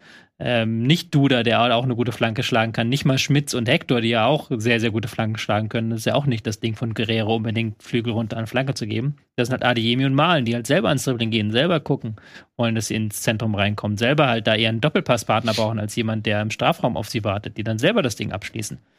Modest hängt da ja völlig Aber warum lässt du da nicht Mokoko spielen? Das frage ich mich auch. Vielleicht der Gedanke, okay, Modest vorne noch einen Spieler für lange Bälle oder sowas zu haben. Ja, vielleicht der ein paar, paar, Verteidiger bindet oder so, damit die äh, schnellen Flügel ziehen können oder so. Oder? Aber es ist ja momentan nicht mehr zu erklären, weil Mukoko in jedem Spiel, wo er reinkommt, mehr Gefahr erzeugt in den paar Minuten, wo er drin ist, als halt Modest in der Zeit, wo er drin ist. Vielleicht willst du auch Modest nicht zu sehr verheizen und sagen, ist ja auch ein Stürmer, der sehr über Selbstbewusstsein kommt mhm. und sagen, hey, du kriegst ja noch die Chance, du kriegst ja noch die Chance, aber irgendwann ist halt auch die x-te Chance vorbei. So. Und das war jetzt das x-te Spiel, wo er halt kaum bis gar keine Bindung hatte, weil halt eben aber auch nicht die Bälle kommen. Und entweder musst du jetzt mal sagen, als Dortmund konsequenter, ey, wir spielen da ein paar bessere Bälle hin, halt ein paar Bälle in die Spitze rein, hinter die Abwehr, ein paar Bälle vom Flügel in, als Flanke in den Strafraum. Oder wir machen was anderes. So, aber so ein halbgares Ding, wo du halt einen Stürmer hast, der aber nicht die Bälle für ihn hat, das ist doch Quatsch, oder? Also ich bin total leid, dass ich da mal ausnahmsweise so nonchalant bin, aber ich verstehe es halt mag nicht. Das, ich mag den nonchalanten Tobi und ich bin sehe es ganz genauso, wenn du Modeste, man weiß genau, was er kann und was er vielleicht nicht so kann. Und da haben wir auch in den vergangenen Wochen schon häufiger drüber gesprochen, es erschließt sich mir nicht ganz, warum man nicht den Matchplan darum, um dieses Element erweitert, mal eine Flanke auf den zu schlagen. Ich gebe dir völlig recht, das sind andere Spielertypen, aber die können auch trotzdem, die sind auch in der Lage, mal eine Flanke zu schlagen. Und ich sage ja nicht, dass die 90 Minuten so spielen, aber dass du dieses, wenn du merkst, okay, du musst im Spiel was verändern, wir machen mal Plan B, okay, Jungs, äh, jetzt gehen wir mal 20 Minuten vermehrt über die Außen und versuchen ein paar Flanken unterzubringen. Das muss doch möglich sein, das mit einfließen zu lassen. Tja, vielleicht haben sie einfach auch wirklich nicht die Spieler, die dann so ticken. Keine Ahnung, es ist ein bisschen schwer zu erklären. Aber es ist mal wieder bezeichnend, dass wenn die Bayern was liegen lassen, dass Dortmund dann nicht reinstarten kann. So ein bisschen. Ja, ähm, haben sie ja eigentlich die letzten Wochen so. Jetzt hat Bayern ja mal gewonnen. Jetzt. Ja. Also sie hätten sich natürlich mhm. schon auch weiter absetzen können. Aber mal gucken, jetzt haben wir nächste Saison Dortmund zu Hause gegen die Bayern. Was tippt ihr? Äh, nächstes Wochenende meinst du, ja. Ähm, du hast nächste Saison gesagt. Äh, nächste Wochenende. Genau. Ähm, ja, Aber ich, nächste Saison wahrscheinlich auch. Ich glaube, dass ähm, Bayern das gewinnen wird, einfach aus dem Grunde, weil sie natürlich sowieso die bessere Mannschaft sind weil sie in Spitzenspielen, insbesondere gegen Dortmund, wo, das, wo man das Gefühl hat, okay, diese Jahre unter Klopp, als sie zwei miteinander Meister wurden und die Bayern so geärgert haben, das ist denen so in die DNA programmiert worden, dass Dortmund, wenn die kommen, werden die weggehauen. So, das ist irgendwie, das ist jetzt so in denen drin. Da verstehen die keinen Spaß. Das heißt, sie nehmen das Spiel ernst. Und das dritte ist, dass Dortmund ähm, eben auch sehr viele Verletzte hat. Sag eine, sag eine Zahl. Ich sag, das wird 3-0 für die Bayern. Sag ich auch. Eindeutige Sache. 3-0 hätte ich auch gesagt. Was sagst du? Ich bin ein bisschen optimistischer für Dortmund. Ja. So ein Stück weit. Ähm, ja, die Verletzungen sind blöd. Ich glaube, wenn Hummels, Hummels ist nicht wieder fit, nicht? Und ja, der ist halt erkältet, man weiß ja. nicht. Ja, also der wird jetzt, glaube ich, Champions League noch aussetzen mhm. und dann vielleicht am Wochenende, ja. Mhm. Du gut, klar, der fehlt noch länger, aber der kannst du mit Özcan arbeiten. Ähm, ich glaube schon, dass sie da einen disziplinierteren Auftritt auf jeden Fall machen werden. Dass sie vielleicht so ein bisschen an das Manchester City-Spiel anknüpfen und dann sagen, okay, jetzt heute können wir wirklich mal über Kompaktheit kommen, heute können wir wirklich mal gucken, dass jeder die Position hält. Das ist jetzt hier nicht Köln, Bellingham, du darfst heute bitte mal nicht wieder machen, was du willst, sondern du behältst bitte deine Position. Und dann können sie den Bayern das schwer machen, auch weil sie über die Flügel ja eine gewisse Kontergefahr versprühen können auch. Also so ein Adeyemi dann, wenn du den über außen schickst und ähm, ich kann mir dann schon vorstellen, dass Malen dann Mukoko, ist auch schnell. Malen ist auch schnell. Ich kann auch vorstellen, dass Mukoko dann spielt vorne drin in diesem Spiel. Also kann ich mir schon vorstellen, dass die, wenn sie einen guten Tag erwischen und Bayern nicht so einen guten Tag erwischen, wenn Kimmich den Corona-Test Freitag negativ hat, ähm, bitte positiv hat und wenn Thomas Müller auch noch Freitag einen positiven Corona-Test hat. Das verändert das natürlich, ja. Dass sie dann eine Chance haben, Dortmund. Dann ja, tippe ich auf einen Dortmunder 2-1-Sieg. Uh. 2-1 für Dortmund. Das, ist in dem Quatsch. Fall, wenn das mhm. die ganzen Wenns und Abers ja. zusammenkommen. Okay, also wenn Kimmich und Müller ausfallen. Äh, wenn einer von beiden reicht mir schon. Wenn, mhm. wenn natürlich Kimmich ausfällt und Hummels dabei ist, dann ist das schon ein ganz anderes Spiel, glaube ich. Ich glaube, Hummels kann da hinten noch mal so eine ähm, Kommunikation, wie auch gesagt hat, reinbringen, so eine Gradlinigkeit auch in die Verteidigung, auch mit seinen Pässen. Kann er auch einen sehr, sehr geilen Pass vorstellen, der er dann spielt, auf Adiemi oder so zum Beispiel, mhm. der ich, glaube ich, schon so ein Schlüsselspieler werden kann. Mit seinem Tempo, ja. Wobei Mit seinem Tempo muss, auch auf dieser Position. Diaby und Frimpong ja. haben auch Tempo, ne? Und das haben die. Ja, klar, die haben auch, haben auch ein Tempo, aber ähm, Adeyemi ist noch besser am 1 gegen 1, hat noch besser einen Blick für die Räume, ist aber auch defensiv keine Belastung für die Mannschaft. Also es ist nicht so, dass du sagen musst, okay, wir lassen Adeyemi vorne stehen, aber dafür machen wir da defensiv nichts. Mhm. Nee, der kann halt auch, wenn er halt, wenn Davis hinter ihm ist und der lossprintet, kann er auch einen Davis halt da nicht abhängen, aber er kann zumindest die äh, zwei Meter vor ihm bleiben, dass er eher als er am Ball ist. Das mhm. kann ich mir schon vorstellen. Kann natürlich auch sein, Bayern geht früher 1-0 in Führung und dann weiß Dortmund nicht mehr, was sie machen sollen. Das Ding geht 3-0 aus. Also euer Tipp ist ja auch genauso realistisch. Aber ich gehe jetzt einfach mal von aus, das wird ein Abend, wo es läuft für Dortmund. Das ist ein Spiel, das sie, glaube ich, eher mögen als gegen Köln.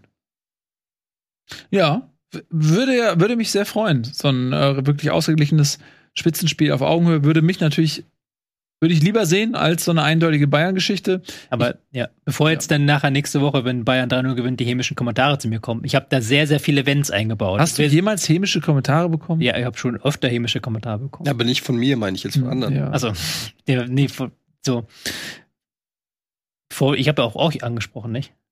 Ich würde dich niemals ist, ist egal. kommentieren. Aber es ist ja, das waren jetzt viele Wenns, die ich angesprochen habe. Wir sind uns alle einig, dass die Bayern momentan in besserer Form sind, dass die ein bisschen Ergebnispech hatten, aber jetzt wenn sie das Tor wieder treffen, dass sie dann auch eine Spitzenmannschaft sind. Ich meine, wir vergessen ja total, wir sind gerade, wir machen aktuell die Saison 22 Schüsse pro Spiel. Das ist Bundesliga-Rekord aller Zeiten. Sie haben fast 70 Prozent Ballbesitz pro Spiel. Das ist Bundesliga-Rekord aller Zeiten. Wir sind da, da dabei, wirklich Bundesliga-Rekorde nochmal, eigene Bundesliga-Rekorde zu brechen. So, wir tun jetzt so, als ob die in der Mega-Krise sind. Ja, aber nur es gibt halt so diverse Szenarien, wo es halt, wie es halt laufen könnte für Dortmund, wenn halt Hummels dabei ist, wenn Kimmich nicht dabei ist, wenn Davis da einen schlechten Tag erwischt, wenn Adeyemi einen guten Tag erwischt. Mhm. So. Ja, also wir werden auf jeden Fall uns sehr auf dieses Spitzenspiel freuen können. Das ist dann ja schon am Freitag, ne? Und ähm, am Freitag? Nee, Samstag. Nee, Samstag ist das. Ähm, äh, genau, Samstag. Und das Beste ist, dass im Anschluss an dieses Spiel äh, der HSV spielt. Wie geil ist das denn? Stell dir mal vor, es ist Samstagabend, ja, ist chillst dich hin, Bayern Dortmund. Machst eine Limo auf, Bayern Dortmund, direkt Spiel vorbei, schaltest um HSV. Gegen Kaiserslautern. Gutes Spiel. Kaiserslautern, seit wann ist Kaiserslautern wieder in der zweiten Liga? Aber, ähm. Guckst du dich gar nicht mehr in die zweite Liga, ne? Guckst nicht mehr zurück. Da waren die nicht mal irgendwann in der vierten Liga? In der zweiten. Das ist ja ganz geil, Kaiserslautern. Die sagen, man spielt eine gute Saison. Wir haben ja die Chance, mal wieder irgendwann in die Bundesliga zu spielen. glaube ich, irgendwie ein paar Unentschieden am Stück. Aber ja. Die haben äh, Kaiserslautern, die letzten vier Spiele von Kaiserslautern 0-0, 1-1, 2-2, 3-3. 3-3. Das gibt's doch gar nicht. Jetzt war gegen HSV. Ja. 4-4. 4-4. Ähm, und dich haben wir ja nächste Saison wahrscheinlich auch wieder in der Bundesliga. Das wird ein Spaß. Ey, ich, äh, es fällt mir schwer, ähm, die Freude nicht aus dem Mund blubbern zu lassen. Aber dieses Tor von Königsdörfer, alter Schwede, da bin ich aufgestanden. Hast dich gefreut, oder? Ja, ohne Scheiß, ich habe mir das in den letzten Tagen bestimmt 20 Mal nochmal angeguckt. Nur dieses eine Tor, weil es so geil war. Hast dich echt gefreut. Ich habe richtig gefreut. Richtig gutes Tor. Guckt euch mal an. Geht mal auf hier Internet. Gibt's mal einen Königsdorfer ja, Siegtreffer gegen Hannover. Ganz ordentlich. Ich würde gerne HSV gucken, aber ich glaube nicht, dass das was wird. Weil Sky macht da, glaube ich, nicht diese extra Kinderberichterstattung wie jetzt beim Spiel Dortmund gegen Bayern. Da Kinderberichterstattung? Ich, die machen einen eigenen Sender nur mit Berichterstattung für junge Menschen. Warum? Ja, damit junge Menschen abgeholt werden. Und ich fühle mir, bin ja auch noch jung hier und ich möchte auch abgeholt werden und das gibt's beim Spiel HSV nicht. Was machen die da für Werbeunterbrechung? Ich habe keine Ahnung, was dabei passiert. Ich bin sehr gespannt, was Sky, was Sky. Game of Thrones. noch mehr Morde, noch mehr Blut, noch mehr Geburten. Ich bin sehr gespannt, was Sky da am Wochenende bastelt. Ja. Lass uns doch mal jetzt zu meinem Favoriten kommen. SC Freiburg, der Zweitplatzierte. Vollkommen zu Recht, tolle Leistung. Ähm, Gregoritsch, tolle Partie gemacht, Tor geschossen. Toll, toll, toll. Grifo, toll. Ähm, Christian Streich, toll. Doan, toll. Toll, toll, toll. Mainz, ja, leider sehr krisenbehaftet. Die waren ja wohl, haben, da gab es ja wohl auch richtig auf den Sack innerhalb der Länderspielpause, habe ich gelesen. Hat Bo Svensson haben sie ein Testspiel gehabt, da hat er die rund gemacht nach dem Testspiel. Hat gemeint, so kann man nicht mal im Testspiel auftreten. Irgendwas läuft bei Mainz nicht rund in dieser Saison und man muss es so deutlich sagen, auch weil wir vorhin drüber geredet haben, ja, wer soll denn eigentlich absteigen außer Bochum? Mhm. Ich weiß, Mainz, ja, ich weiß, Mainz ist noch weit weg, aber mark my words, Mainz wird sich noch in den Abstiegskampf mit einschalten. Mhm. Glaubt ihr nicht? Nee, glaub Watch. Nicht. Nee, ich glaube nicht. Kann immer passieren, natürlich, wenn du diese Grundstabilität als Stärke verlierst, die ja Mainz auszeichnet. Aber sie haben halt diese Grundstabilität eigentlich.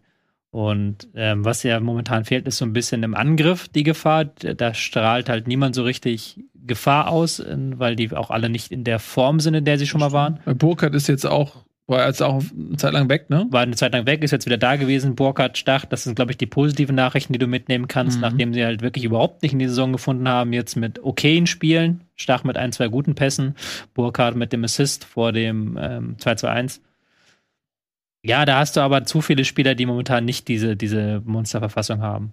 Andererseits gegen Freiburg, als Mainz auswärts gegen Freiburg 2-1 war ja auch bis zum Schluss ein enges Spiel. Also es war nicht so, dass Freiburg die an die Wand gespielt hat komplett, sondern die haben ja noch gut mitgehalten. Freiburg spielt niemanden an die Wand. Ja, eben, Freiburg spielt niemanden an die Wand, aber eben auch nicht, auch nicht Mainz. So, und dann kannst du ja so als Mainz sagen, okay, wenn du da dich bei diesen Toren ein bisschen besser anstellst, dann bleibt das ein enges Spiel, dann geht das 0-0 oder 0-1 aus. Ja, das war eng auch bis zum Ende. Äh, Mainz hat da richtig Chancen noch gehabt mm, und da hatte Freiburg auch wirklich Glück, dass da am Ende nicht das 2 zu 2 fällt. Mhm. Von daher, das war schon eine knappe Kiste. Ja. Ich sehe, ich muss sagen, dass halt bei Mainz, wie habe ich vor, der Beginn, vor Beginn der Saison auch schon gesagt, natürlich mit NIAKT und St. Just einfach wirklich zwei Schlüsselspieler auch gegangen sind die dort in der Innenverteidigung auch mit ihrem Tempo oder Niakate auch mit, der war Kapitän, ne, hat auch die Mannschaft geführt, war auch torgefährlich.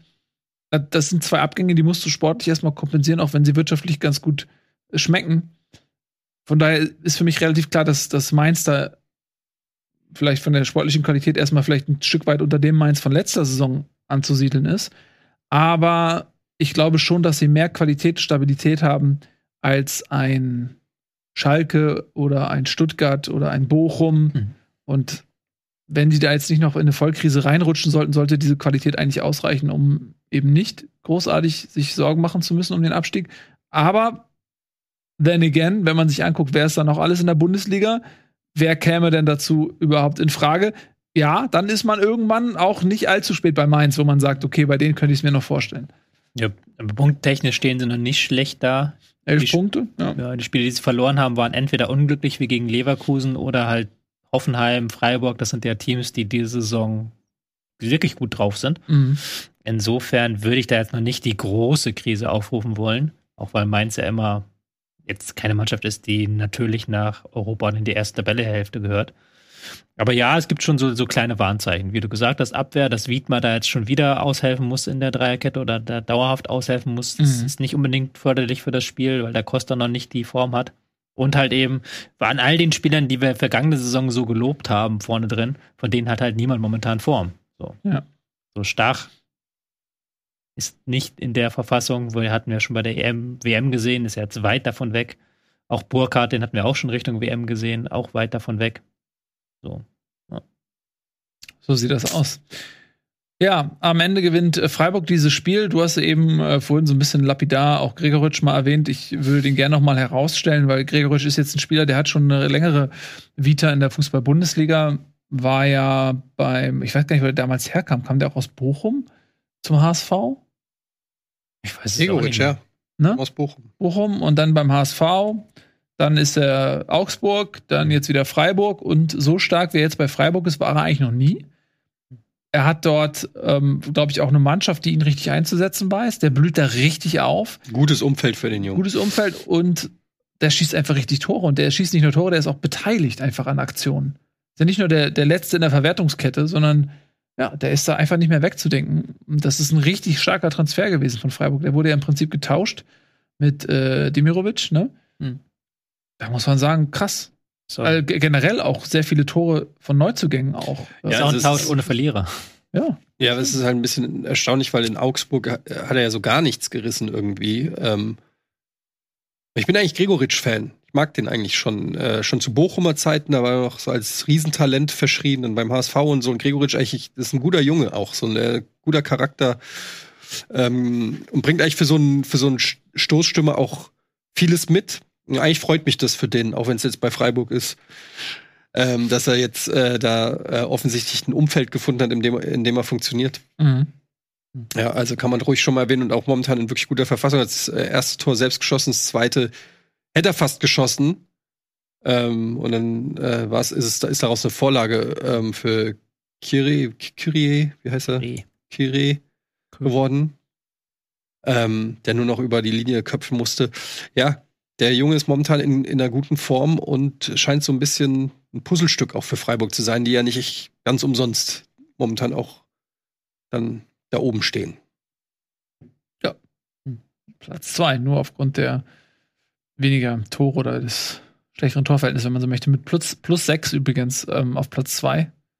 Das ist schon auch relativ effizient, ne? Mhm. Kann man mal so sagen. Wir sagen bei Union, ja. sagen wir immer, die sind effizient. Aber Freiburg, Freiburg ist Tore, sechs. Ja. ja.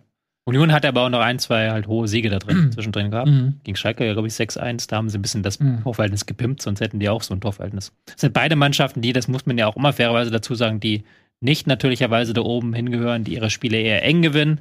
Oder auch wenn du in die Expected Goals schaust, merkst, okay, die sind eher am Overperform. Union noch ein bisschen stärker als Freiburg, aber die mhm. sind eher Mannschaften, wo man, wo ich nicht glaube, dass die da oben bleiben. Aber es ist jetzt auch keine gewagte Prognose. Da werden auch Spiele kommen. Das kann auch, wie gesagt, wenn das halt blöd ausgeht und das Ding dann eben nicht vor Keres Füßen, dann geht das Ding 1-1 aus für mhm. Freiburg. Und dann kann auch niemand sagen nachher, das wäre unverdient und das hätte Freiburg gewinnen müssen, sondern sagen alle, ja, verdient das 1-1 in einem Kampf für toten Spiel.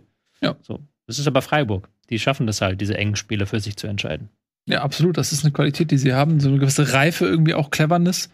Das haben sie sich äh, entwickelt in den letzten Jahren. Deswegen ist auch mit Freiburg ernsthaft zu rechnen. Das ist keine Eintagsfliege auf jeden Fall. Mm, ist Hertha eine Eintagsfliege? Das ist die Frage. Vor der Saison war ich doch sehr skeptisch. Ich habe gesagt, diesmal, sie gehen in Relegation wieder. Aber ich muss sagen, unter Sandro Schwarz haben die sich ähm, auf eine Art und Weise stabilisiert, die ich jetzt nicht unbedingt habe kommen sehen, insbesondere da vorne in der Offensive, die ja komplett neu aufgestellt ist, finde ich, ähm, gibt es ja durchaus eine erfreuliche Entwicklung aus härter Sicht mit Luke Bacchio, äh, Kanga und Iyuke da vorne drin. Die kreieren doch ein bisschen mehr noch als in der letzten Saison. Und dahinter auch Toussaint wirkt stabiler, ein Serda, hm, der auch immer schon so ein hochveranlagter Spieler war, der das aber nicht abrufen konnte, zum Schluss bei Schalke nicht und jetzt auch nicht in Berlin, der wirkt auch ein bisschen stabiler. Also ähm, dieses jetzt auch 1 zu 1 gegen formstarke Hoffenheimer ist verdient gewesen und ist, finde ich, ähm, Teil einer Entwicklung, ja, die durchaus positiv ist. Natürlich ist das immer noch gekoppelt an eine Erwartungshaltung, die dementsprechend niedrig ist. Ja, ähm, das wäre jetzt vor zwei Jahren mit denen, als dann die frischen, ich weiß gar nicht, ob es vor zwei Jahren war, diese frischen Millionen und die Ambitionen kamen, da wäre man damit nicht zufrieden, aber mit dem Demo, den man jetzt, glaube ich, ähm, die man lernen musste, äh, ist das in Ordnung, was man da in Berlin gerade abliefert. Ja, absolut. Ähm, rein sportlich betrachtet ist das eine sehr solide Saison, weil sie einfach auch eine Stabilität haben, die sie vergangene Saison nie hatten.